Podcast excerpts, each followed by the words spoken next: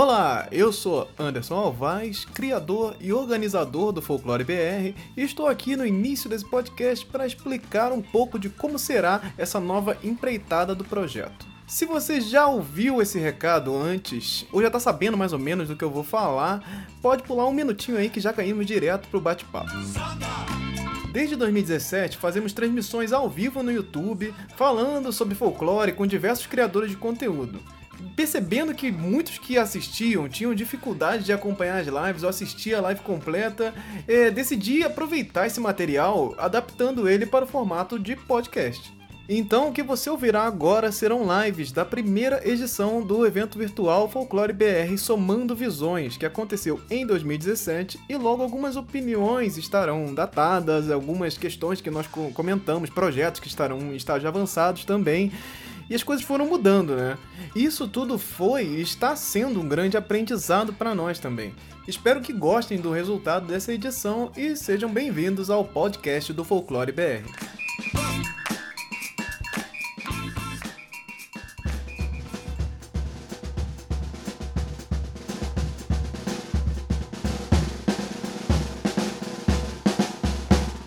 Então, dando início a esta live, eu queria, primeiramente, a apresentação de todas as pessoas que estão aqui. Estou aqui neste bate-papo com Ícaro, ilustrador, criador, história em quadrinhos. Por favor, se apresente aí para a galera te conhecer melhor. Olá, pessoal. Eu sou o Ícaro.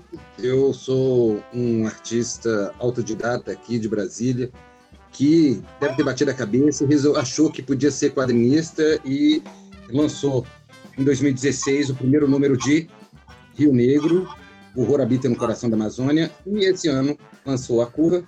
E eu, eu gostaria de ter a oportunidade de falar um pouco mais desse projeto para vocês, mas é, vou deixar os outros se apresentarem e não vou tomar o tempo todo. Obrigado. E obrigado pelo convite, obrigado. obrigado. Estou, um brinde para você. Estou aqui também com o Márcio Benjamin, criador do, do livro, escritor. Por favor, Márcio, se apresente aí para a galera. E aí, pessoal, boa noite. Obrigado aí pelo convite, Anderson. Prazer muito grande estar aqui com vocês. Eu sou escritor e ah, lancei em 2012 o Maldito Sertão, né, que são as nossas histórias folclóricas brasileiras contadas como histórias de terror. Né? São, são contos de terror com base na Lenda do Sertão, 2012. Essa aqui é a segunda edição de 2015. Lancei em 2016 o Fome, é um The Walking Dead no sertão aí, um apocalipse zumbi no sertão, com muita uh, brasilidade, uh, lances de, de candomblé, fala muito do candomblé de uma forma muito respeitosa, de uma forma muito, muito real. E foi lançado o Maldito Sertão em quadrinhos. O Maldito Sertão é relido por grandes artistas daqui, que eles trabalham com quadrinhos, uma quadro 9 é, excelentes artistas que recontaram o Maldito Sertão de uma forma genial. Então, obrigado. Perfeito, perfeito. Também está aqui comigo Roberta Cine, criadora do Sombras do Recife, também aqui para comentar com a gente sobre terror nessa live. Se apresente, Roberta, para a galera te conhecer melhor. Bom, é um prazer para mim Roberta. estar aqui no, na live com vocês. Né? Meu nome é Roberta Cine, tenho um site Sombras do Recife atualmente estou trabalhando mais com webcomics, né? Mas eu já fiz antes um trabalho com quadrinhos históricos, uma sinagoga de, daqui do Recife. A gente ganhou um prêmio HQ Mix por esse trabalho. Né? Eu trabalhei também com a cultura afro. Eu fiz um álbum que era Afro HQ falando sobre os quadrinhos negros, né? sobre os negros na história contado pelos próprios orixás, uma, uma particularidade do, da cultura afro, né? Assim, o Molu falava das doenças dos navios. Caralho, mano. Isso, né? Foi muito legal. Foi um trabalho em 2011. E também eu falei sobre os heróis da restauração pernambucana, que são é, as pessoas que influenciaram os comandantes, né? Da Revolução Pernambucana contra a presença holandesa no Recife. Esses álbuns foram publicados no passado. E eu estou, assim, com um projeto de publicar futuramente meus, minhas histórias, né? Perfeito. Estou aqui também com o Beto Beltrão. É, ele, ele Cê, eh, explique melhor sobre o que você faz no Recife Assombrado. Que, se você assombra o Recife, a gente aqui, o, Beto, por favor. Com certeza. É, o Recife Assombrado é um projeto que existe na internet né, desde o ano 2000 e é um, é um projeto para transformar essa, essa imaginário do, do Recife, esse imaginário assombrado, é, levar ele à frente, né, apresentar ele às pessoas, né. E a partir do conteúdo que se desenvolveu, né, que é, não é um projeto só meu, é de outras pessoas, principalmente meu sócio, que é o André Balaio, e a gente desenvolveu vários livros, né? Já, eu, eu mesmo já publiquei seis livros sobre esse assunto, né? Histórias de assombração, então são coletâneas de contos. É, são, tem um livro de, de, pesquisas que eu fiz com uma folclorista chamada Rubia Lócio, né? Que conta as histórias do interior de Pernambuco, da capital também. E na minha produção literária, assim, de horror mesmo, tem esse livro aqui de 2013, que é Na Escuridão das Brenhas, que são contos aí, me, muito na vibe aí do meu compadre, o, o Benjamin, que são histórias do interior, né, contra, contadas com, com assombra, das assombrações do interior, várias histórias macabras aí que eu conto, inclusive aquela da As Cruzes na Estrada, né, estão aqui. E também eu tenho um trabalho, eu sou jornalista, né? Junto do Recife Assombrado, a gente está trabalhando quadrinhos também. Eu, sou, eu fui editor dessa revista, que é a primeira revista independente nossa, que é a Mala Sombra, né? Um, um, trabalho nosso aqui. E outro trabalho bacana que a gente fez, eu em parceria com o André Balaio e com o desenhista Theo Pinheiro, né? Theo Pinheiro está no Mala Sombra aqui também, né? E nós fizemos isso aqui, que é a adaptação em quadrinhos do livro Assombrações do Recife Velho, publicado pela editora Global, né? Então, foi um trabalho bem bacana aqui que a gente fez com a parceria com a própria Fundação Gilberto Freire e que lançamos esse ano, né? Então, já tem uma estrada aí que a gente está assombrando o povo, né? Estamos assombrando há muito tempo, né? O Recife é assombrado.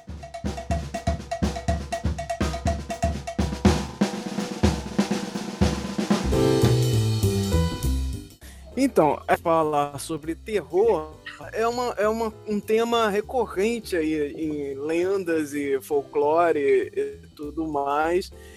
E sempre é engraçado que sempre que a gente fala de terror, ah, terror, folclore, porra, filme de terror, isso, terror, aquilo. Mas o que é terror? Como você define terror? Cara, eu acho que o terror é um sentimento primordial.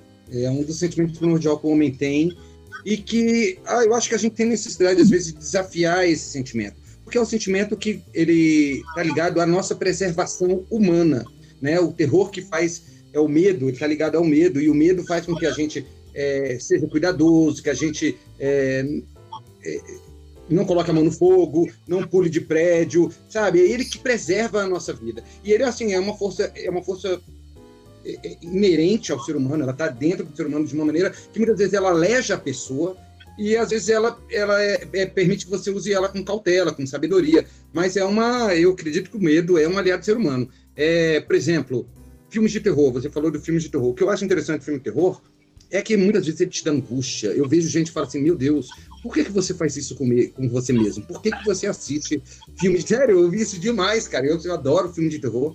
Eu também. E aí por que, que você, por que, que você gosta, gosta, de né? ficar sofrendo? pois é, eu acho que acaba sendo um tipo de masoquismo, talvez.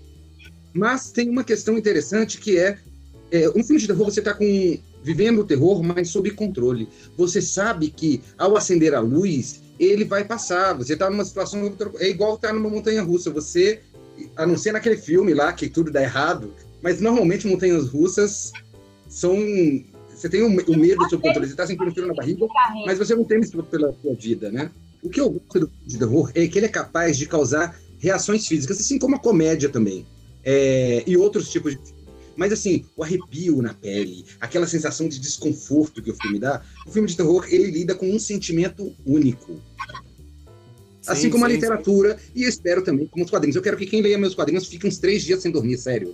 Que a pessoa passe mal, fala, Esse, a ideia é sacanagem. Tem que funcionar assim. Tem que funcionar Exato. assim. Pesadelos, pesadelos, pesadelos pra todo mundo que tá nessa vibe. Hoje vocês não durmam, sério, de verdade. Eu acho assim, concordo demais com o que ele falou. E é, falo mais o seguinte: o, o terror, eu acho que na verdade ele retira, ele estimula, na verdade, o seu sentimento mais primordial, né? Ele, ele, ele pega o que você. Uh, ele, ele fala a verdade, né? Se você, se você tirar. Claro que sobre, sobre um ponto de vista mais, mais uh, fantástico, mas ele fala a verdade. Quer dizer, olha, a situação é essa. Tipo, sua mãe é um zumbi, ela vai comer o seu cérebro, então resolva a sua vida. Entendeu? Então ela, ela consegue estimular de você o melhor na verdade, no fim das contas, quando você, quando você coloca a situação, eu particularmente, quando eu tô mal, quando eu tô adoecido, alguma coisa, eu quero ver filme de terror, porque eu fico super, eu acho o terror super autoajuda, porque é aquela coisa assim, olha, você tá fudido, e você vai, ter um zumbi e corre, cara, não, porque eu, o mundo, se eu pensar positivo, positivo, porra nenhuma, sai correndo, depois você pensa nisso. Eu acho que no mundo que a gente tá vivendo hoje, na situação que a gente tá passando hoje, né, no, no país, é, em, vários, em várias situações, você está precisando de pessoas que falem a verdade a você.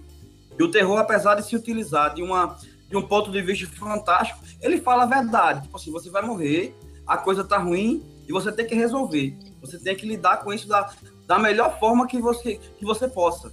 Né? Então, acho que o terror, apesar de ser fantástico, ele fala para você isso. E ele, e ele chama a sua atenção.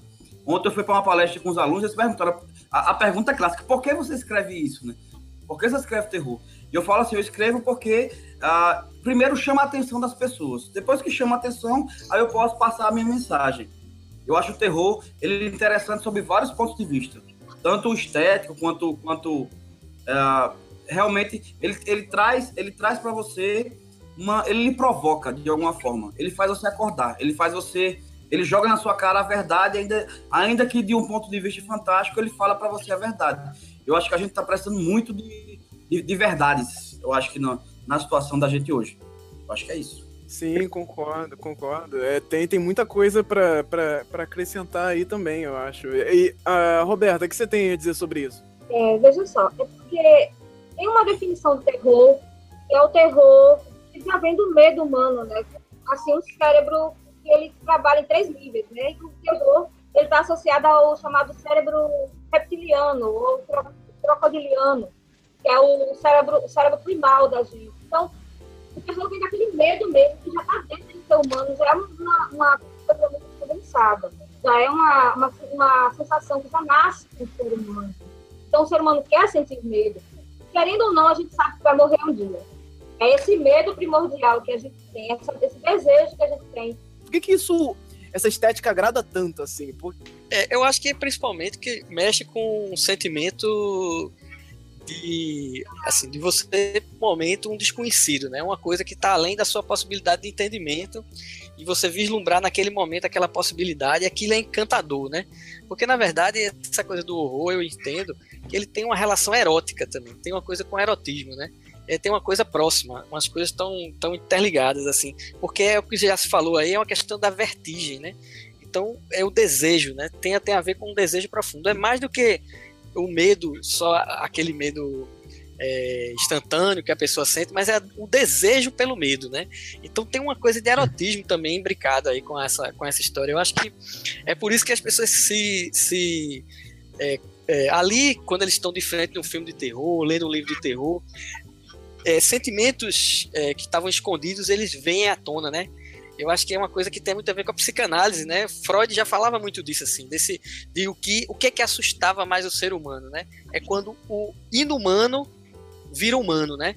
E aquilo ali cria um fascínio, às vezes, erótico, né? Por exemplo, uma estátua que fala. Tem uma, e nisso existe uma, um horror fundamental, assim, muito forte, né? E nisso também existe uma coisa de, de, de, um erotismo, né? De, uma, de, um, de você ultrapassar a fronteira, você ir além, né? Tanto é que grandes obras de terror, elas estavam juntos com essa coisa do erotismo, né? Vide é, Drácula, né? Bram Stoker foi um cara que percebeu isso claramente, assim, né? Se você juntar Olha. essa coisa do medo com o, com o, o, erotismo, assim, de uma forma mais explícita, aquilo ali dá um sucesso danado, né? Toda a história do, do vampiro moderno foi calcada nessa, né? Depois que ele se, veio do folclore para a literatura, para o cinema, tem a coisa do erotismo. Até que isso terminou ficando preponderante, né? Mas eu acho que é, é, é você tirar a tampinha de sentimentos que estão reprimidos, sentimentos pecaminosos, também tem a ver com isso, né? Porque, na verdade, tem um sentimento de ser mórbido, assim, de, da coisa mórbida, né? Aquilo ali está muito próximo do erotismo também. Parece uma coisa meio que não tem nada a ver, mas eu acho que isso aí tem uma conexão muito fina aí que dá certo. É assim, a gente já, já deu meio que uma conversa sobre isso também, mas é, analisar melhor qual é a conexão do folclore, das lendas folclóricas e o terror. Por que, que isso é, isso se mistura? Por que é tão, é, tão, é tão fácil a gente chegar, tão comum a gente chegar e encontrar uma versão de terror? Assim, nos contos dos irmãos Green lá, tem aquela história toda de que, ah, mas quando, quando a internet descobriu os irmãos Green, era tipo um negócio assim: ah, mas os contos de fada não são esses contos Disney. Ah, mas é tudo do mal sinistro. Só que na época foi escrito tipo, normal. Você falava, beleza, não vou lá, porque o bicho. Era normal você amputar uma criança, era normal você queimar pessoas. Era normal? normal, normal, coisa normal. É.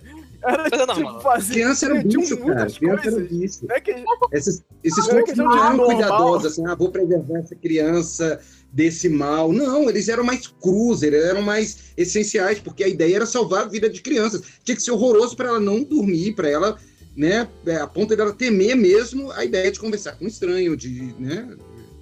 É, porque se você for ver, assim, a, a, a própria popular nossa, aquela coisa bicho-papão sai de cima do telhado, eu tinha desesperador com, com essa história, cara. Eu ficava louco, assim. Imagina um bicho em cima do telhado, assim, meu Deus do céu. Essa cultura não só europeia, é, é, europeia, na verdade, né? Que, que veio pra gente muito da coisa do, do a cultura lusitana, dessa, dessas histórias, essas histórias. E, e, e, não vão muito longe, não, porque na, na minha infância tinha muita coisa do homem do saco. Né, o homem do saco. Ih, não vai não, porque é o homem do saco. Tinha um pobre coitado, senhor, quando vendia umas garrafas, que ele andava com saco. Se eu escutasse essas garrafas batendo, meu amigo, a carreira é. Olha, é que as crianças eram muito, as crianças antigamente elas eram muito, assim, as famílias eram muito grandes, porque havia uma questão de doenças e muitas crianças morriam. Uma pessoa tinha 10, 15 filhos, já poder ficar com oito filhos, entendeu? Assim, vivos. Seis filhos, as doenças e matavam, não tinha vacinação, não tinha nada. Então tinha que preservar um pouco aquelas crianças. Os contos de fadas, não há uma, um direcionamento para criança no conto de fada. O conto de fada era feito para adultos. Então, as crianças receberam uma adaptação do conto de fadas. É, o, o, o Câmara Cascudo ele falava, falava isso, né? o ciclo da angústia infantil. As, as, as lendas, né? são para é, a maioria, muito delas são justamente um processo de coerção, né? É para manter as crianças na linha, né? Eles falavam isso. E assim, é a coisa melhor do mundo você criar um mundo impossível para coagir uma, uma criança, né? Porque ela acredita, né? Ela não questiona. E o terror, é, tradicionalmente, por exemplo, dentro da literatura, na origem dele, todo ele vem da, das crenças fundamentais, assim, dos mitos fundamentais, justamente do folclore, das contas de fada, né? E dali que eles vêm todos, né? Então, depois o cara começou a criar um, um, novo folclore. Mas se você for ver, todas as figuras folclóricas estão ali na literatura fantástica descritas ali de terror, né? Estão sempre lá. Então, é, na verdade, é a mesma coisa. É você pegar aquele elemento folclórico e transformar em literatura, transformar em cinema. É, é de onde parte, né? E até o próprio arquétipo daquilo ali funciona da mesma maneira. Às vezes não é você vê, é como assim, o, o médico e o monstro, né? De Stevenson. Ele, na verdade, é uma história de lobisomem, né? Um homem que se transforma. Então, é o mito sempre, né? O horror vem do folclore, sem dúvida. No caso. É, uma, uma outra coisa que eu acho interessante, e respondendo o Anderson, é que eu acho, especialmente quando se fala do folclore brasileiro, é muito cômodo, é até fácil você é, trabalhar com ele dentro da temática de horror, porque os elementos estão todos jogados lá. Por exemplo, vamos pegar o Saci. Exatamente. É uma criatura, um duende da floresta, de uma perna só, e que tem assim, ele, ele é, um, é um diabrete das matas, entendeu? É, é possível fazer todo um trabalho em cima desse personagem como personagem de terror, porque assim, ele tem um mau cheiro, ele, ele é desagradável, ele prega peças, ele tem toda uma mítica de coisas assustadoras ligada à criação desse personagem. Ah, não, não precisa nem falar da Cuca, né? A não, Cuca, então, show de bola. a devoradora de crianças, já foi cansado.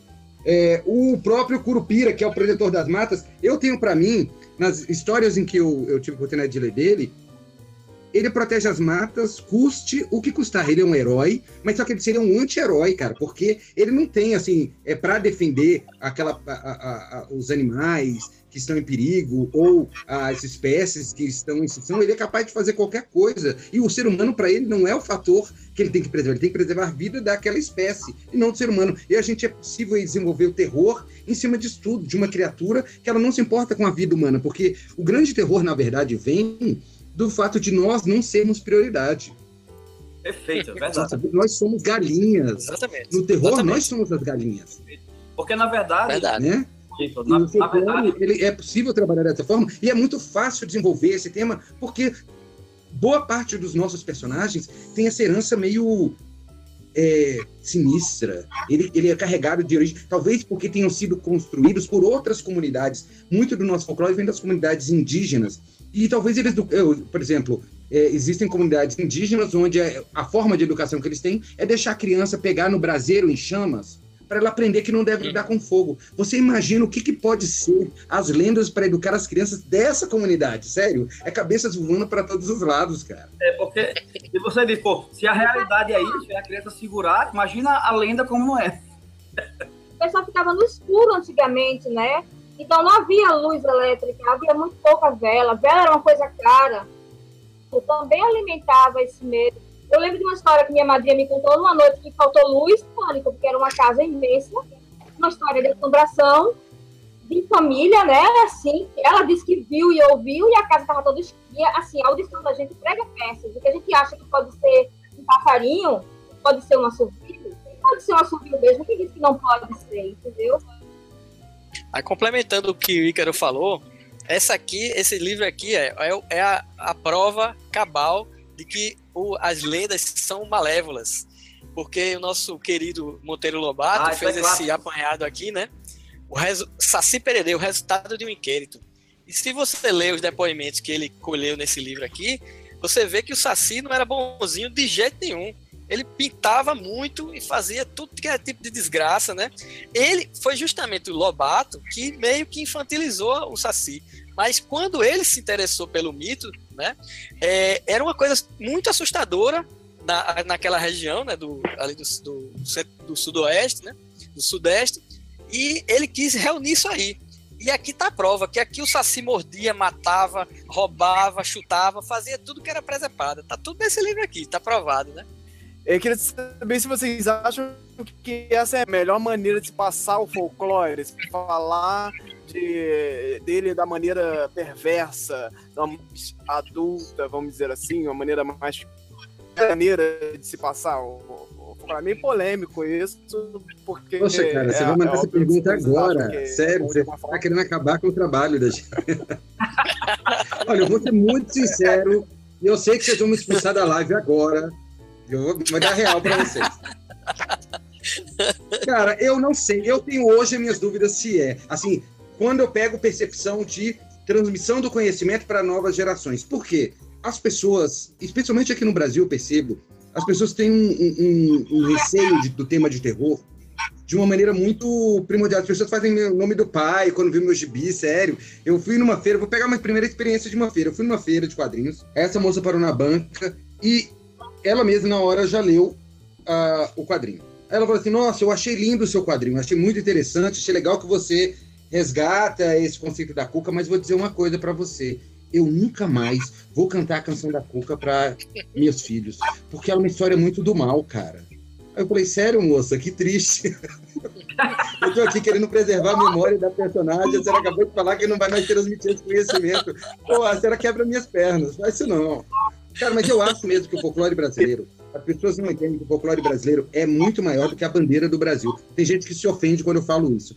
Mas o que acontece é o seguinte: é, antes de haver a bandeira que a gente conhece hoje do Brasil, já existia muitas dessas lendas do folclore. Elas são transmitidas de uma. Muitas vezes a origem dela vem de quando o Brasil, na verdade, não era um Brasil, era uma, uma selva. Nós éramos conectados com outros povos pela Amazônia. Nós éramos 8 milhões de pessoas aqui indígenas conectados pela, pela as, as, essas lendas que a gente está muitas vezes perpetuando têm origens lá dentro quando a gente fala de é, é, é, lendas de origem é, indígena sabe são outros tempos outras memórias e elas Vamos supor que você esteja no Japão com um japonês que não tenha sido educado no Brasil. Vocês dois estão andando pela rua e vê uma pichação ou uma, um adesivo da bandeira do Brasil. Para vocês dois, aquilo vai ter uma relevância, vai ter uma significância que ambos vão entender o que, que é aquilo. O japonês, mesmo não tendo estudado no Brasil, mesmo não tendo vivido a cultura do Brasil, ele vai entender que aquela é a bandeira do Brasil. Com esse mesmo japonês na mesma rua e você vê uma pichação da cuca ou do curupira. Para quem aquilo vai ter relevância? Perfeito. No momento que você, brasileiro, lá no Japão, entende aquele símbolo, desconecta automaticamente com todos nós brasileiros do outro lado. Nós estamos conectados pelo folclore, não é por uma bandeira, não é pelo. Ele é muito maior que isso. É uma conexão que está sendo. Meu pai conhecia aquilo, o pai do meu pai conhecia aquilo. Aquele símbolo está sendo transmitido, talvez, para o primeiro brasileiro, realmente brasileiro, nascido no Brasil. Não estou falando do português, estou falando do brasileiro. É incrível isso, cara. O folclore, o poder do folclore, a força do folclore sendo transmitido. É, por isso que é importante, por isso que essa menina me deixou muito, senhora me deixou muito deprimido quando ela falou que não ia mais contar. Eu sou responsável por estar matando o folclore brasileiro.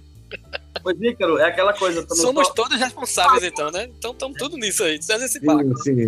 Por exemplo, é, uma pesquisa para poder falar sobre uma, uma lenda daqui de Pernambuco, que é o peixe peludo. E aí eu fui fazer a pesquisa e eu comecei a achar semelhanças com a cultura japonesa. Então você pega o capa, ele é exatamente igual ao peixe peludo de afogados, entendeu? O peixe peludo é um peixe que sai d'água e ataca as pessoas e tudo. E o capa, ele é aquele, aquele, aquela cacimba na cabeça, né? Ele gosta de comer pepino e tudo. Então você vê dois mitos semelhantes em lugares assim, completamente opostos. Né? O Japão não existe muitas similaridades de muitos monstros, muitas assombrações que a gente tem aqui, lá fora. Tanto pela algumas coisas de aculturação, né, que houve algumas adaptações, como a cabra cabriola, que veio já de Portugal e desde a Espanha, como também dessas, essas coincidências, assim, o peixe peludo e o, o capa, né, que não tem nenhuma ligação real assim, que eu tenho encontrado. Mas tem essa ligação do, das similaridades, tanto da assombração lá como aqui. Aí eu achei muito interessante isso, dessas, essa coisa do mundo, né, tá interligado, de certa forma. Ele é necessário que permaneça essa discussão do terror, porque eu vejo o terror como um rock and roll da literatura. Ou seja, você é livre para você escrever, para você pensar, agir, para você pensar, para você agir da forma que você acha mais coerente. Então, é muito importante essa liberdade para a divulgação da cultura, para a permanência e para a própria questão da, da liberdade do ser humano mesmo, né? Eu estava o, o, tava com fome, trabalhando com as escolas, e a professora falou: É, eu li um pedaço do Fome, falei que era um livro que trabalhava a coisa do zumbi, e também trazia muito da brasilidade, trabalhava com candomblé de uma forma respeitosa, inclusive uma, a heroína do livro é uma canoblecista, e é, ela falou, ah, você falou aquilo, mas eu parei de utilizar porque, porque eu usava o candomblé, então muitos alunos e muitas famílias começaram a reclamar do livro, queriam se utilizar essa coisa do candomblé, né? não queriam falar do candomblé e tal. Aí eu digo, porra, é mais um motivo para você continuar, né? porque a gente tem que se libertar, a gente tem que pensar, a gente tem que raciocinar, então, Mas eu, eu complementando aí, eu concordo muito com o que o Márcio falou. Assim, eu acho que é, não, é, não existe uma visão certa e errada, né? Cada artista, cada pessoa tem sua posição. E, e como o, o, imaginário popular é uma coisa plástica, né? Nesse sentido de que você pega, a, se apropria dele e, e, molda a sua maneira, né? Então tudo é válido. Eu acho que a, a professorinha do colégio não, não precisa deixar de contar que o Saci é amiguinho e tal, vapá. Mas depois, ao longo da, da vida da, do cidadão, ele vai ter outras, pode ter outras visões daquela, daquela mesmo mito, daquela mesma lenda, né? Então eu acho que eu concordo com o Márcio que é, isso é uma coisa que é, todas as visões são permitidas e a gente tem que batalhar por isso, por essa nova visão. Não, não ficar uma visão única, é, não, só o que é válido é isso aqui o que isso aqui não é válido. Você abordar o imaginário popular usando essa questão do horror, fazendo essa, essa conexão, eu acho que tem tudo a ver. E Ícaro falou perfeitamente assim. Essa coisa do, do imaginário conectar uma nação é muito mais forte do que os símbolos da pátria. É, o imaginário é que faz, né? Tem, tem o imaginário em vários níveis. Tem o imaginário é, da questão é, folclórica mesmo, tem o imaginário da religião, que também não deixa de ser, né? Tem é, é o imaginário, como o Márcio falou aí, a identidade que a gente tem ligada ao candomblé, né? Que é uma religiões afro que merecem todo respeito, né? Que a gente precisa ter todo respeito com elas e que elas são lindas, maravilhosas, né? Então, é, não existe um jeito, um jeito certo. Eu acho que é uma forma de se contar também, né? Eu acho que a, mãe, a mãezinha aqui que falou com o Ícaro tem que continuar cantando a música da Cuca para as coisas. E quando o menino crescer, for adolescente, dê um livrinho da Cuca lá para ele ficar assustado mesmo, assim, né? Para lidar com as coisas mais fortes, o medo mais constante, né? Eu acho que é por aí. Eu acho que não existe uma coisa só, só uma ideia que monopoliza tudo. Ninguém pode dizer que ah, a, a, a, forma de falar do imaginário é essa e não existe outra. Eu acho que existem várias e sempre vai existir, né? A assombração tem um certo preconceito contra ela. E a gente, no caso do folclore de terror, a gente barra muito no quesito religioso. Um livro de terror, para ser adaptado para a escola, eu sou entendeu? Eu sou, eu sou arqueeducadora, então para você trabalhar isso na sala de aula é complicado, porque você trabalha com diversos familiares diferentes, evangélicos, espíritas, é, a maioria esmagadora é evangélico, católico e alguns. Então você até consegue trabalhar com evangélicos, com católicos e com espíritas, mas quando você chega na religião evangélica, ele já tem aquela mente formada para aquela ideia assim, não, não pode ser coisa do demônio, entendeu? Não é aquele negócio de colocar como uma coisa que seja um panteão, digamos assim, você pode dizer, não, é um panteão mitológico de, de um, um arcabouço de lendas, você pode trabalhar dentro da sala de aula. Isso não entra, muito menos chegar na diretoria, não passa nem pela diretoria do colégio. Tá? Com história da cidade, né? Que é o que eu estou tentando fazer junto com o meu trabalho. É colocar a história da cidade e colocar as assombrações como pano de fundo para a história da cidade. Aí você mostra ruas, você mostra é, situações, você mostra roupas, você mostra cidades, mais um pouco o terror dentro dessa ambientação. Mas o terror puro e para a história de gore dentro de, uma, um colégio particular ou mesmo é, público, você não consegue trabalhar dentro da sala com isso. Eu, eu já Mas tive o grande, problema. O grande pulo do gato grande pulo do gato, Roberto, é justamente esse. É você adaptar o seu trabalho para o que for mais interessante. Porque muitas vezes tipo, é aquela coisa, ah, eu, eu, eu me assumo e me divulgo como autor de terror. Mas dependendo onde eu entrar, não, mas esse livro fala sobre folclore. É um livro que fala sobre as lendas, do folclore. Então, tipo assim, mas, ah, é mais interessante para esse lugar. Mas não adianta, cara. Eu acho de verdade que eu acho que hoje o inimigo do folclore tem sido o pensamento, uma tendência que existe de misturar a religiosidade das pessoas com o folclore. E isso acaba é, é, minimizando o folclore ou se tornando assim uma coisa que não pode ser perpetuada. Por exemplo, eu já ouvi gente falando para mim que o Saci é uma incorporação do diabo cristão. Ah, não, o Saci é o diabo. E as pessoas não podem falar do diabo. Tem que, nossa, não, o Saci é o demônio, é uma, é uma coisa, você não pode, tem que ter cuidado com o Saci. Mas de um medo, um terror, que faz com que impeça que seja perpetuado, porque as pessoas morrem de medo, elas não querem saber. É uma coisa muito estranha a forma como é associado. E, particularmente, algumas religiões. É, é, é, algumas tendências que existem num discurso de demonizar os nossos personagens. E eu acho que são coisas completamente distintas, seguem por caminhos distintos, sabe? Não precisa chegar. As pessoas têm que respeitar suas crenças, assim, eu respeito a crença de todo mundo. Você pode acreditar no diabo, você pode acreditar, mas eu acho que assim, é importante colocar cada um no seu lugar. O Saci não é um diabo, o Saci é o nosso folclore.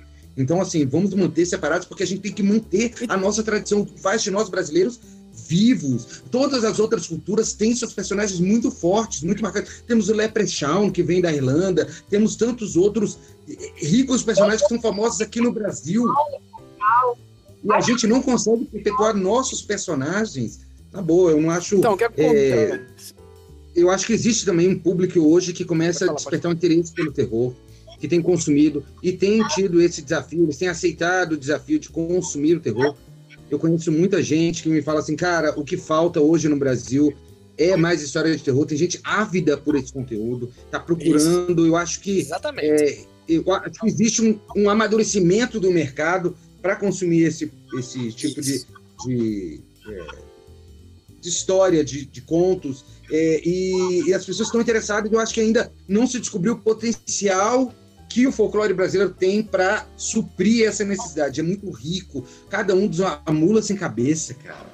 Tem um potencial incrível. A questão é como você interpreta, como você joga isso pro público, sabe? São coisas assim, são personagens riquíssimos dentro do folclore, muito ligados a isso, que tem histórias incríveis a serem desenvolvidas. E eu acho que assim, se você traz, traz isso em forma de uma pesquisa, buscando a, a origem desses personagens, você vai construir coisas incríveis para esse público, o povo vai ficar muito satisfeito. Eu acho também. Eu, eu acho que é justamente existe, uma, existe um interesse muito grande, né? É crescente isso aí.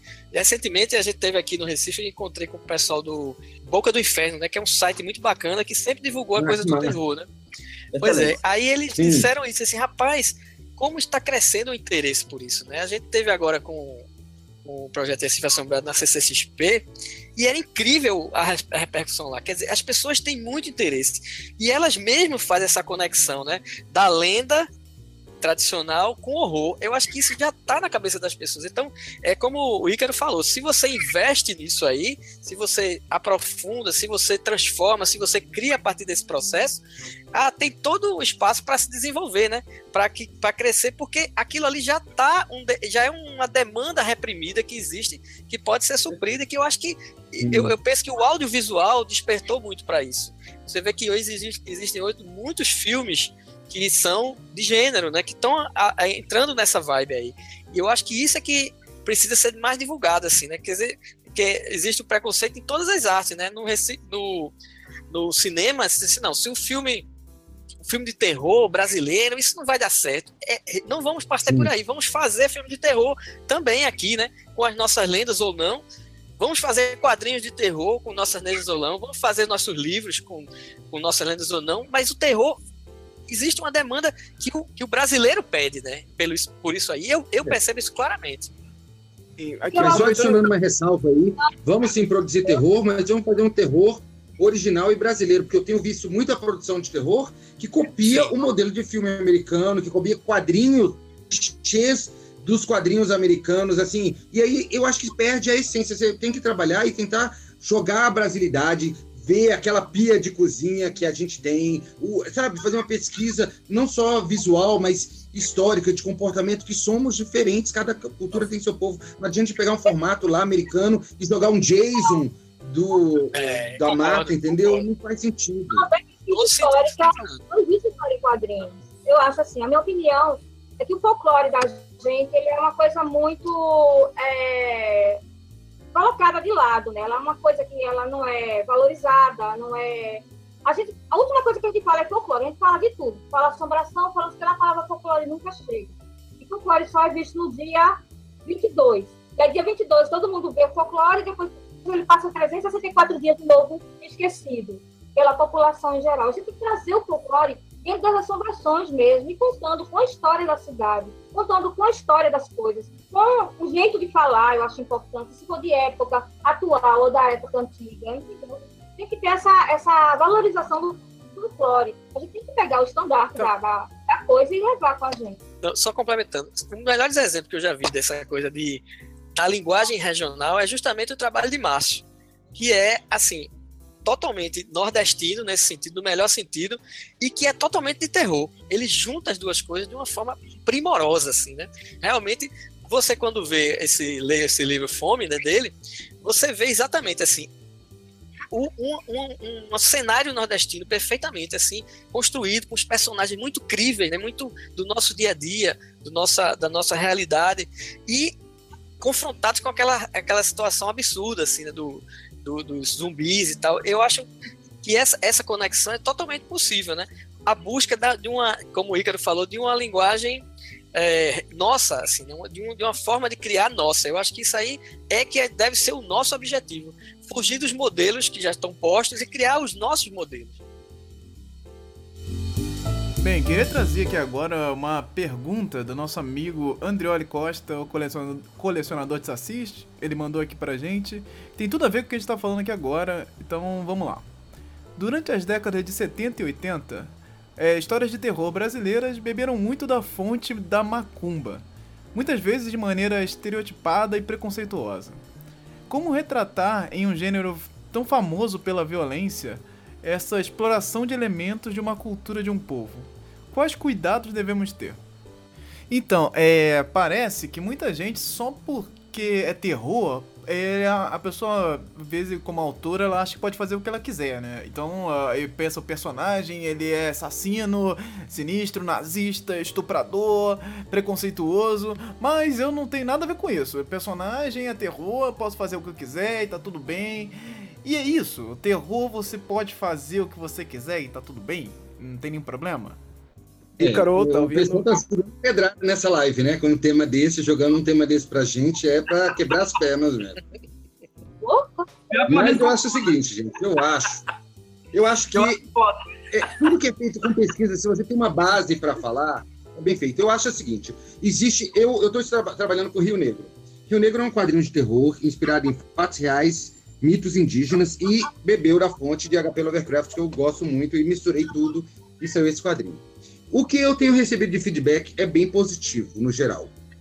Mas eu tenho recebido um feedback negativo que vem de alguns grupos de pessoas que são extremamente esclarecidas. Eu fico até é, é, lisonjeado com a crítica dessas pessoas, que elas falaram assim, olha, eu acho legal, o trabalho está fazendo, super interessante de resgatar isso da mitologia, mas você, porque é o seguinte, a minha história, ela se, é, o, o personagem principal dela é um deus indígena, que muita gente no Brasil não conhece, que é uma personificação do Jurupari. Eu pego várias, é, na pesquisa que eu fiz, eu percebi que o Jurupari tinha várias é, interpretações, porque uma época na Amazônia existiam 8 milhões de pessoas. Então, 8 milhões de pessoas eram distribuídas em tribos, várias tribos diferentes, com culturas diferentes, e, e esse culto, na época, era o que mais se, se alastrava dentro, quando os portugueses chegaram aqui, era o culto que eles sabiam que eram mais, os indígenas eram politeístas, mas era o culto que mais se espalhava dentro das terras brasileiras, de onde os portugueses tinham chegado.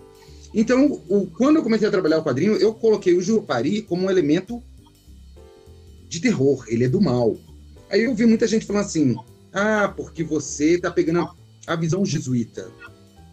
E não é necessariamente verdade. Sim, eu declaradamente pego elementos da, da visão jesuíta, do, do cristã, porque eles precisavam demonizar, eles precisavam de um paralelo para é, na hora de catequizar, eles são muito inteligentes. Eu confesso que isso é uma coisa muito inteligente. Para catequizar os índios, eles não chegam assim e falam assim: ó, esse Jesus lourinho, de olho azul, é o seu Deus. A partir de agora, vamos lá, vamos né, orar para ele. Não, não é assim que funciona. Eles entram dentro das comunidades indígenas, eles estudam comportamento, começam a fazer traduções, entendem qual é a lenda, eles pesquisam o que, que eles estão falando. E aí eles começam a entrar dentro da mente daqueles indígenas e falar assim: olha, você tá vendo esse trovão? Você não sabe o que é o trovão? O trovão é Deus, que não tá feliz de ver você dormindo, todo mundo na mesma maloca, encerrado. E aí começa, eles precisavam de um Satã.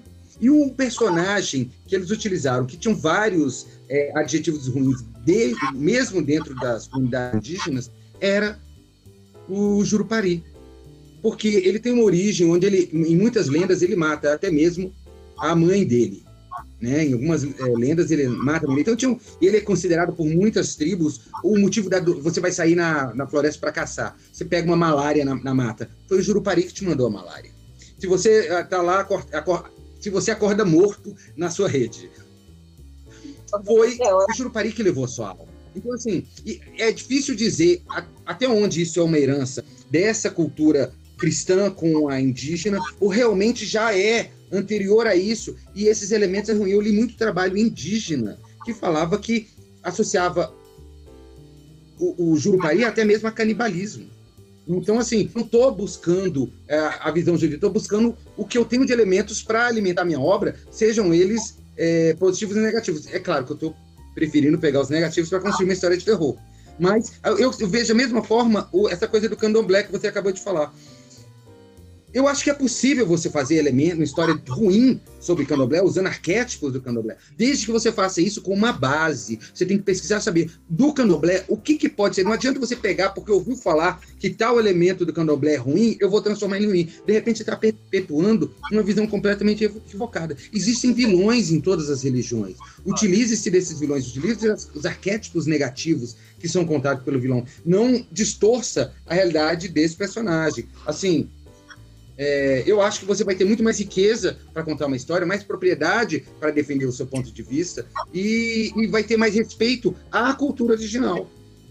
Oi, entendeu? Nesse caso aí, Agora, eu acho também que as pessoas no Brasil têm muito medo dos vilões. Tem medo de usar os personagens ruins. E eu acho que isso tem que mudar. A gente tem que ter vilão também, senão não haveriam heróis. Exato. Nesse caso do Jurupari, uma pergunta minha para você. Há uma defesa possível dessa, desse, desse uso que você faz do mito. Não é dizer que ele não é, ele é amoral, porque dentro de uma religião é, indígena, né, não existe esse conceito, né? Então a própria religião é, é, judaica cristã tinha um tempo que o Deus cristão, aliás o Deus dos judeus antes dos cristãos, era amoral também. Ele era do bem e do mal. Ele fazia coisas, né? Então o Jurupari não é isso. Ele é amoral. Ele, na verdade, ele é responsável por tudo. Assim, ele como ele é suscetível a própria, ele tem uma, uma, uma personalidade humana, né? Como tinham os mitos do, da Grécia antiga, né? Zeus não era bom nem mal, ele fazia pergunta, o que dava na cabeça dele, né? Era o diabo. Eu achei legal a sua pergunta porque me dá liberdade. De, assim, essa é a minha interpretação com base no que eu li. O Jupari ele assume várias personalidades de acordo com a lenda da tribo que está contando a lenda dele. Ele até tem propriedades físicas. Em algumas ele é uma, um cara peludo que tem pelo saindo do nariz ele tem pés grandes, ele, ele, é, ele é cheio de furos no corpo, é, em outras ele voa, ele é um monstro uh, anfíbio, como na, na que eu construo. Ele, é, ele tem várias interpretações. O que, a mim, o que eu acho é o seguinte, exato, aí, ó.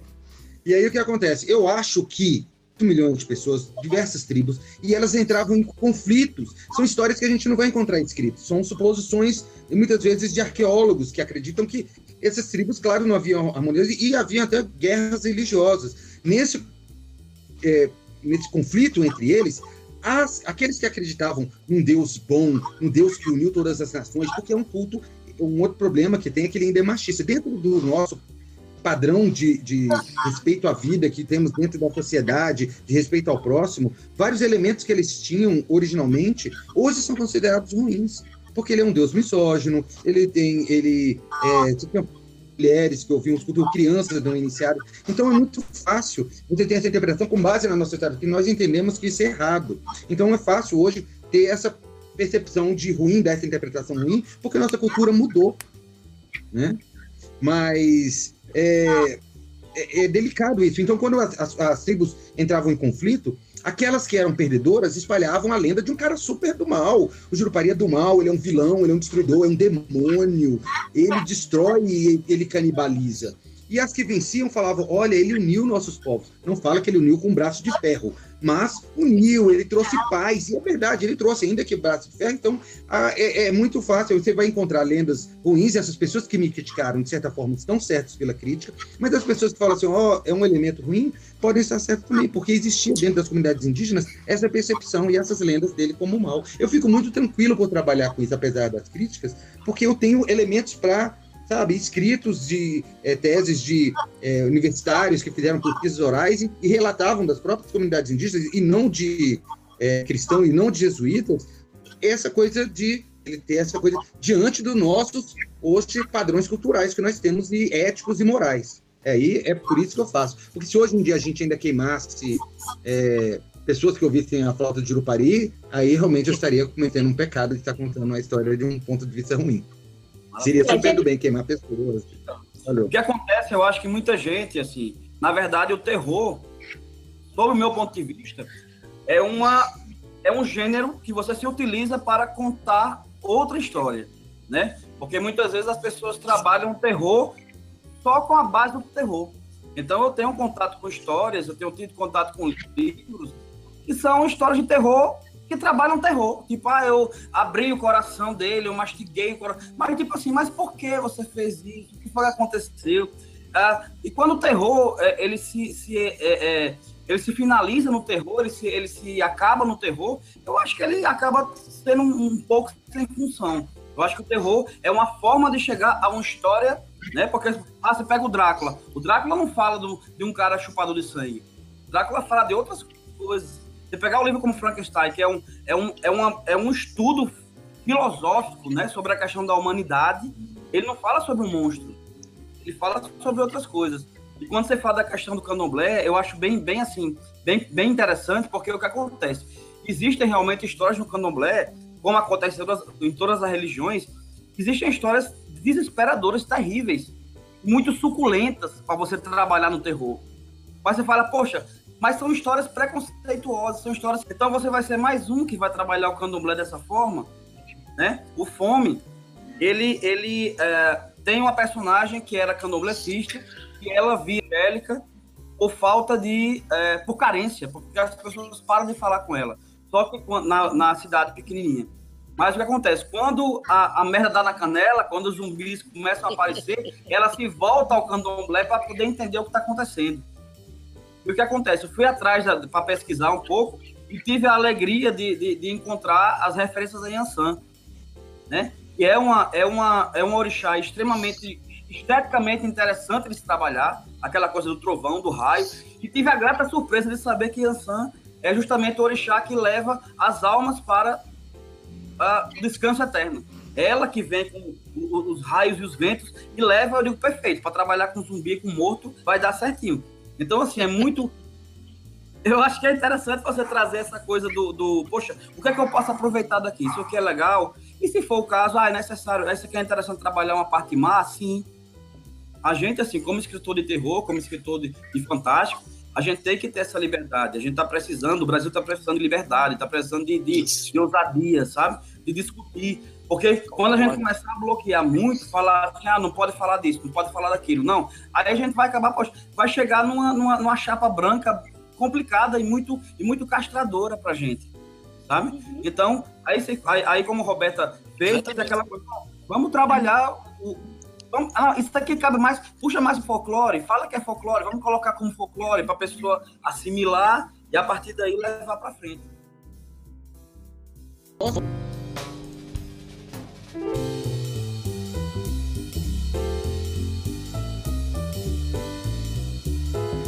Então, bem, para fugir um pouco dessa pergunta aí, que foi super polêmica, super tensa, para aliviar um pouco, eu trouxe uma pergunta mais técnica aqui do nosso amigo Mikael Kitts, nosso parceiro folclórico aqui também, mandou uma pergunta para a gente que é o seguinte: se vocês têm, perguntando se vocês têm alguma preferência por estrutura narrativa numa história de terror, alguma, alguma estrutura que vocês prefiram mais para trabalhar no, no roteiro, nos trabalhos de vocês. Vocês têm alguma preferência? Maravilha, pergunta fantástica. É, Anderson, eu acho o seguinte, eu acho que é, o, acho que foi o Cortazar que dizia que o conto ele tem que ser ganho, ele tem que ser ganho no nocaute, né? Você tem que contar uma história já puff, no final. Uhum. E eu tenho muita, assim, sempre fui aquele cara que li muito Stephen King. Ele, assim, é, eu amo, adoro. Ele é genial. E o que eu acho legal é porque, tipo assim, as histórias dele meio que começam do meio e pra uhum. frente. Não tem aquela, não tem aquela coisa de você explicar como é que aconteceu. Eu acho que o conto, assim, claro que cada autor tem seu estilo. Agora, eu particularmente gosto de fazer aquele retrato. Né? É uma situação que está acontecendo. Não é aquela coisa fulana que era, tinha tantos anos, morava em tal lugar. Você não precisa criar necessariamente aonde? Isso não é muito. Desnecessário, assim, meio, meio primitivo mesmo, né? É. Forma... Claro que tem autores que fazem isso muito bem, mas não é o meu estilo. Eu acho que tanto a história pode começar do meio, como ela pode terminar de uma forma aberta. E o Stephen King faz muito isso. Ele termina das histórias, e eu acho que esse é o grande lance do terror. É você terminar com aquela coisa, pô, será que terminou? Uhum. Será que continuou? Será que a coisa vai vai. Eu acho que essa, essa dúvida é o que nos, é o que nos traz. Então, eu não, eu não sigo muito padrão em termos de história, né? É, nesse sentido, eu acho que é interessante você criar, criar da forma que você achar mais interessante. E eu, particularmente, eu gosto de criar aquelas histórias como uma fotografia, como um frame, como um momento, talvez pela influência também do cinema, que eu, que eu sou muito influenciado. Agora eu vou tirar a gata que está aqui do lado do laptop. Oh, bichinha, deixa ela. então, aquela coisa. então, eu acho que tem que ter aquela vibe assim, cada um é, trabalha da forma que achar mais coerente. Mas eu, particularmente, prefiro levar o conto como algo, algo uma, uma foto de um momento, e não necessariamente um, um histórico. Isso, isso causa, às vezes, alguns questionamentos em relação ao final. Ah, mas como é que terminou? O que foi que aconteceu? Como é que... Eu falo assim, gente, o conta de vocês também. A história de vocês. Então, deixa como vocês. Como é que terminou? Fulano morreu, não morreu? Gente, é com vocês. Se morreu, não morreu. E você vê pessoas que aceitam legal e pessoas que escutam. Tipo assim, não, mas eu quero saber o que foi que aconteceu. Meu amigo, faça uma fanfic. eu acho que essa vai. É verdade. Eu acho isso também. Essa coisa da criação, na verdade, assim, todos os. Não existe, eu acho que uma criação específica de horror, uma técnica. É, tudo, tudo é técnica literária, né? Então, aí você citou muito bem Cortázar, porque é justamente isso. O, o, conto ele tem que ter aquela amarração e ele se, se desenhar dele, dentro dele mesmo, né? Eu acho que o principal do, do, da narrativa é trabalhar o personagem, né? Porque na verdade, assim, não é o fenômeno. Quando você conta a história de horror ou de qualquer história, você não está contando o fenômeno. Eu vou, eu vou contar, por exemplo, assim, eu não vou, eu vou contar a história de uma, de uma casa que era assombrada por um fantasma. Você, na verdade, está contando de alguém que entrou nessa casa e que foi assombrado por, pelo Perfeito. fantasma.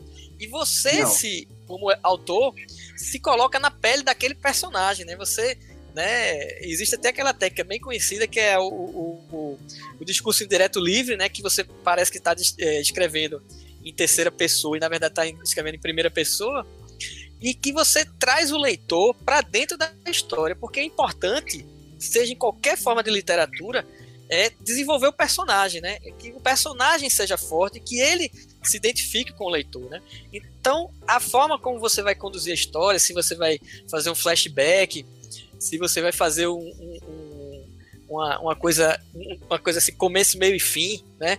Isso aí é, o, é, o, é, o, é uma forma que você vai optar, mas o importante é o personagem. E concordo totalmente com o Márcio aí, no, no, no, que eu trabalho de literatura, eu acho que eu já fui questionado isso até por um jornalista, assim, quando eu lancei esse meu livro aqui, o, o Na Escuridão das Brenhas, aí o jornalista de um, de um livro, né, e perguntou assim, mas você todos os finais das suas histórias são em aberto. Eu digo, mas é isso mesmo, porque faz parte do processo, né? Na verdade, a literatura e todas as formas de expressão, mas a literatura principalmente, ela tem que buscar uma telepatia com, com o leitor, né? Você tem que fazer aquela conexão à distância com o leitor. E, tá bem colocado isso aí. A história é dele também. No momento que a pessoa lê, ele também faz parte da história. Então, ele é, deixar o final em aberto, eu acho que é o mais importante, porque aí vai criar uma possibilidade, você não fecha a história, né? Isso é, isso é a coisa mais importante, assim, do, de um conto de terror, é que ele é, termine numa nota alta, né? Ele vem naquele suspense e termina numa nota alta, porque ali vai preservar dentro do leitor aquela sensação, né? Se você resolver aquela história, né?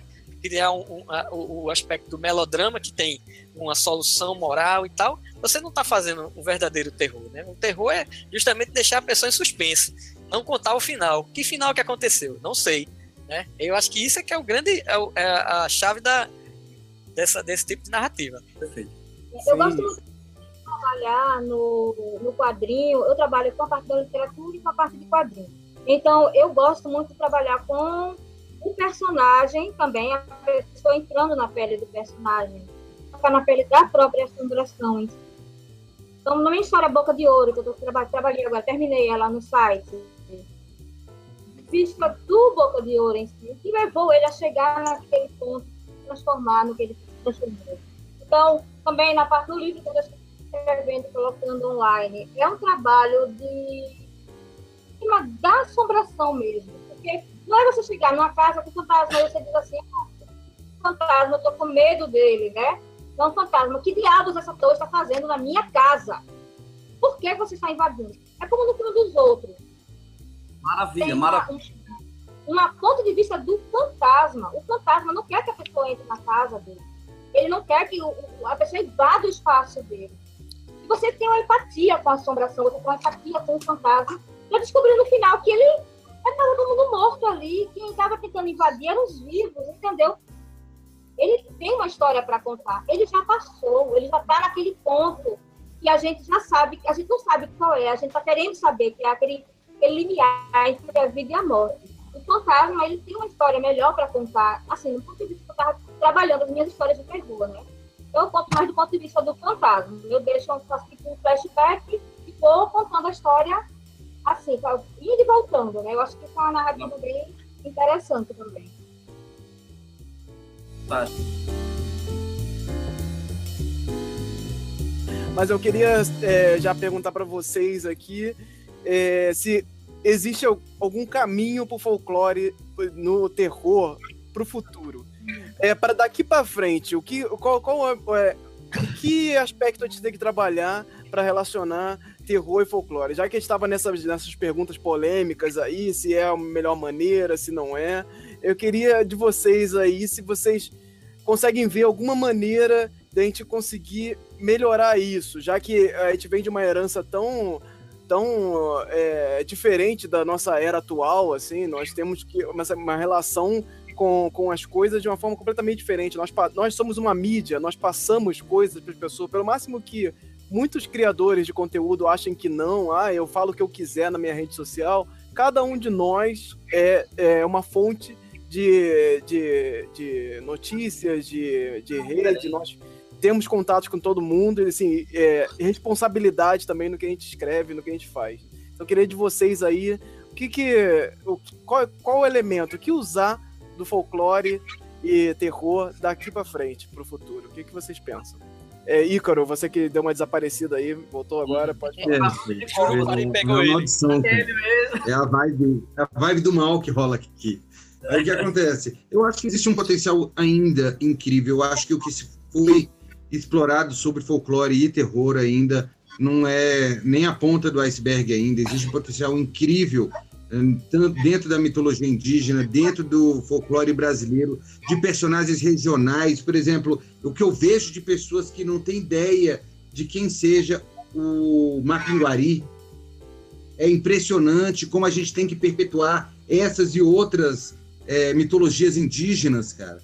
Que é muito importante a gente fazer essa transferência. Eu acho que existe tanto a ser explorado, desde é, histórias populares, a origem desses mitos, da onde vem. É, eu é, busquei bastante referência para escrever esse quadrinho. Eu trabalho com um tipo de quadrinho, eu chamo de quadrinho artesanal, porque a minha tiragem é muito limitada, é muito pequena. Então, por exemplo, eu estou com esse quadrinho que eu fiz, eu estou fazendo ele exclusivamente para feiras, e porque justamente a tiragem é muito pequena é um quadrinho diferente que conta a história da Cuca. Eu tentei buscar referência da primeira, é, da origem da lenda, não da história da Cuca em si, mas a origem da lenda. Aí eu uso ele todo como metáfora para contar a história dessa personagem. Então, é uma história, é um quadrinho diferente, ele é feito em dois lados. E de um lado você tem é, a história da personagem em primeira pessoa e como essa personagem se relaciona com essa criatura pelo fundo, que é spoiler, a Cuca. e é um quadrinho feito de dois lados. Do lado B, eu conto a mesma, são as mesmas ilustrações, só que ele é todo contado em forma de rima, como é a canção da Cuca original. E ao final de cada lado, eu dou referência de como a história da Cuca chegou ao Brasil e se tornou, que é uma história de origem europeia, a personagem é de origem europeia, e como ela veio se tornar o ícone do folclore brasileiro. Né? Eu acho assim, a Cuca. Imagina todo o potencial que tem personagens como uma, uma Pinguari, a, o Curupira, da onde vem essa mistura. Tem gente que critica demais a mistura do, do Curupira com Caipora, mas eu acho extremamente salutar você ter uma, um personagem que pode representar uma mítica toda, isso dá muito mais elementos para trabalhar. É, eu acho assim, cara, é muito material que existe, e eu acho mesmo que a mídia, os produtores de quadrinhos, os produtores de, de terror, ainda não encontraram, é, não descobriram o folclore, o potencial que tem para ser explorado esse, esse tema. não tenho dúvida de que tem muito material a ser escavado e, assim, de chocar as pessoas sobre o que é o folclore, o que, são essas lendas. Ainda tem muito espaço, viu? Sim, sim. Márcio, o que você tem para acrescentar sobre isso? O que, que é, nós podemos falar do futuro aí e essa contação de histórias sinistras e macabras? Olha, é, Anderson, eu acho que realmente, assim, é, como, como o próprio Ricardo falou, é um, é um manancial maravilhoso. Eu acho que tem muita coisa para ser extraída, mas a gente pode é, estimular isso também desde a criança. Eu acho que falta um pouco de, de, de estímulo para essa coisa para a criança e para e as pessoas entenderem que pode ser interessante. Né? Eu viajei o ano passado, tive, tive o prazer de entrar em contato com os alunos da Sorbonne, em Paris, e os alunos estavam enlouquecidos com a coisa da cultura brasileira e, e, a, e a cultura nordestina a coisa do sertão. Eles queriam saber como eram os mitos, como é que era a história, como é que era. Então, toda vez que eu tenho a oportunidade de falar com os alunos daqui, com, com as escolas, eu digo, poxa, valoriza teu país, cara. A gente tem aqui uma, uma, uma infinidade de coisas muito interessantes que podem ser exploradas de várias formas. Você vai atrás de uma coisa de que fraca ou vazia, né? Que a gente aprendeu aquela coisa do filme norte-americano, da coisa do, da, da universidade, do, do, do Sexta-feira 13, que vai no Crystal Lake, ah, que tem uma. Vai na universidade. Então são coisas que não tem nada a ver com a gente. E a cultura, e a cultura e o folclore, ele pode ser utilizado de qualquer forma. Eu acho que você, claro que como vocês todos fazem trabalhos excelentes, é manter essa coisa também. Não é empurrar o folclore goela abaixo, dizer você tem que gostar porque é do Brasil. Não, porque é bom, porque é um quadrinho muito bonito, é um quadrinho bem feito, é um conto bem escrito. Então a gente tem. Eu acho que é, é, é essa, essa, essa trindade. É você escrever uma coisa, escrever, desenhar, produzir uma arte legal e, e de qualidade e começar do, do, da base, né? Tentar passar um pouco isso para as crianças de uma forma que elas vão entender, que elas vão se interessar. Eu acho que não é só engolir, porque ah, tem que ver esse filme porque é brasileiro. Tem que ver. Não é porque é brasileiro, é porque é bom. Você tem que cobrar do artista brasileiro. Tem que fazer um trabalho legal. Ah, não, mas porque tá um filme tá. Então você vê algumas coisas é, evoluindo, crescendo, que não são tão legais. Você vê isso, poxa, mas. Ah, mas que é brasileiro, tem que ver. Não, não é bem assim.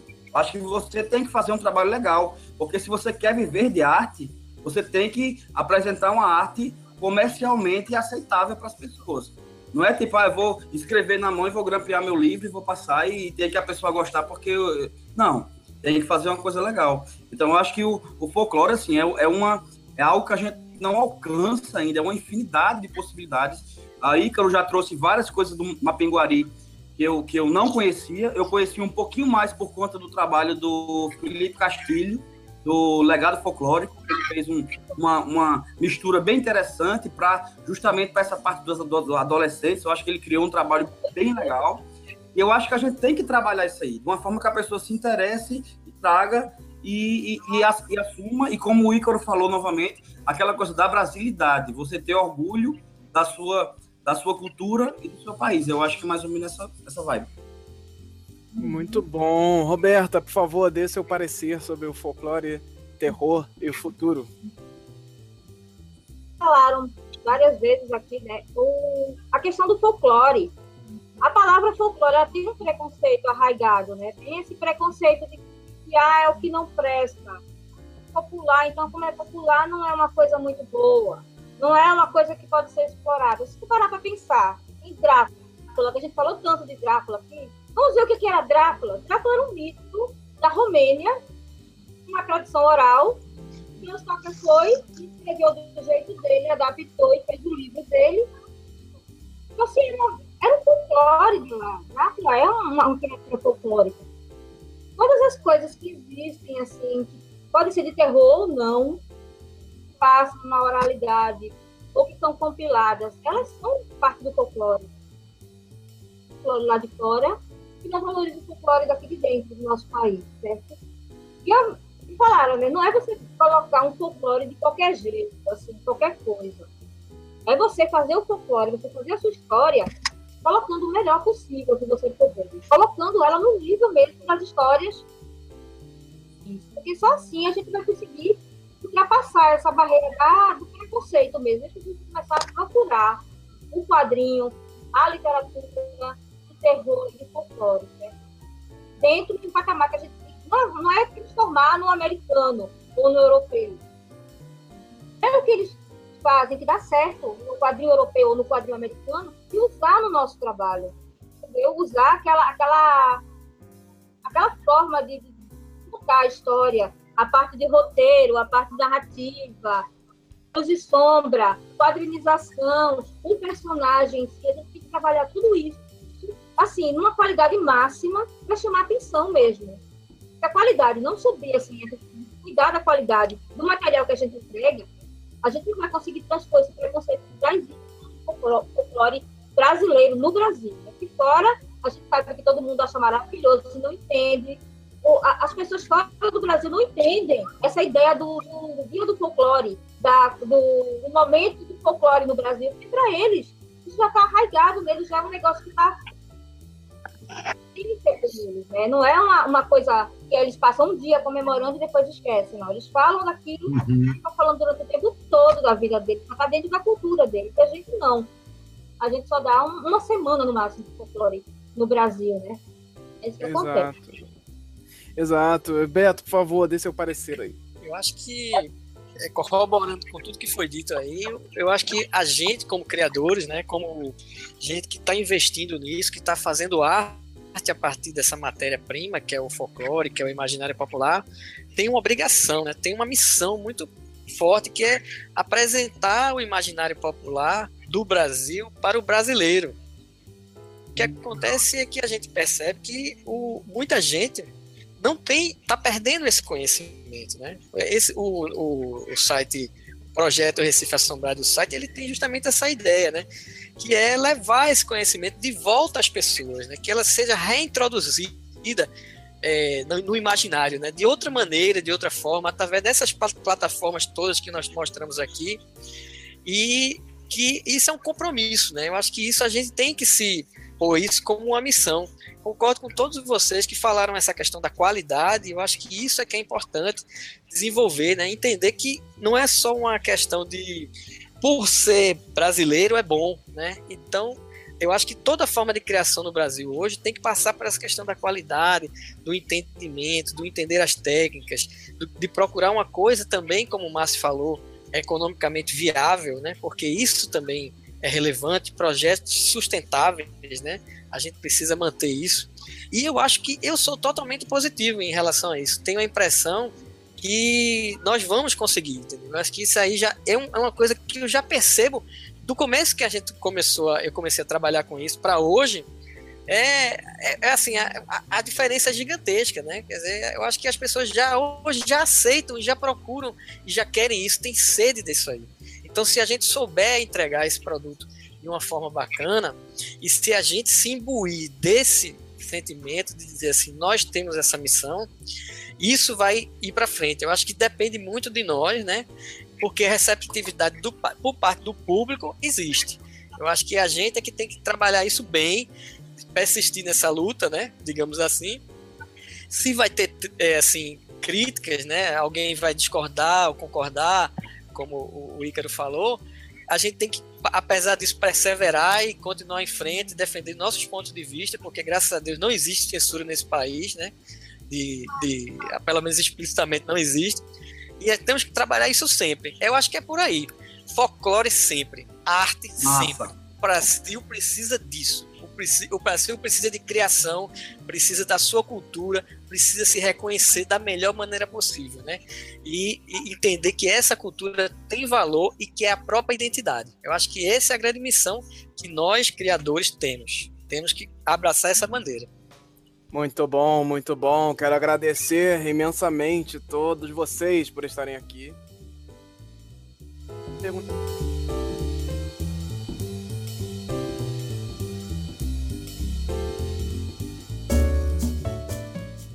Estamos chegando ao fim do podcast do Folclore BR.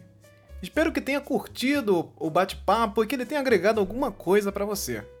Os links relacionados a esse episódio provavelmente estarão na postagem de onde você estiver ouvindo, mas qualquer coisa é só perguntar pra, pra gente aí pelas redes sociais. Estamos no Instagram, no Twitter, no Facebook. Basta buscar aí Folclore BR, que provavelmente é a gente mesmo. Aproveita para se inscrever também no nosso canal no YouTube, youtube.com/folclorebr. Ah, e você pode buscar folclorebr.com que você vai encontrar coisa lá também. Esse podcast foi produzido por Alvaz e editado por Rodrigo Vale.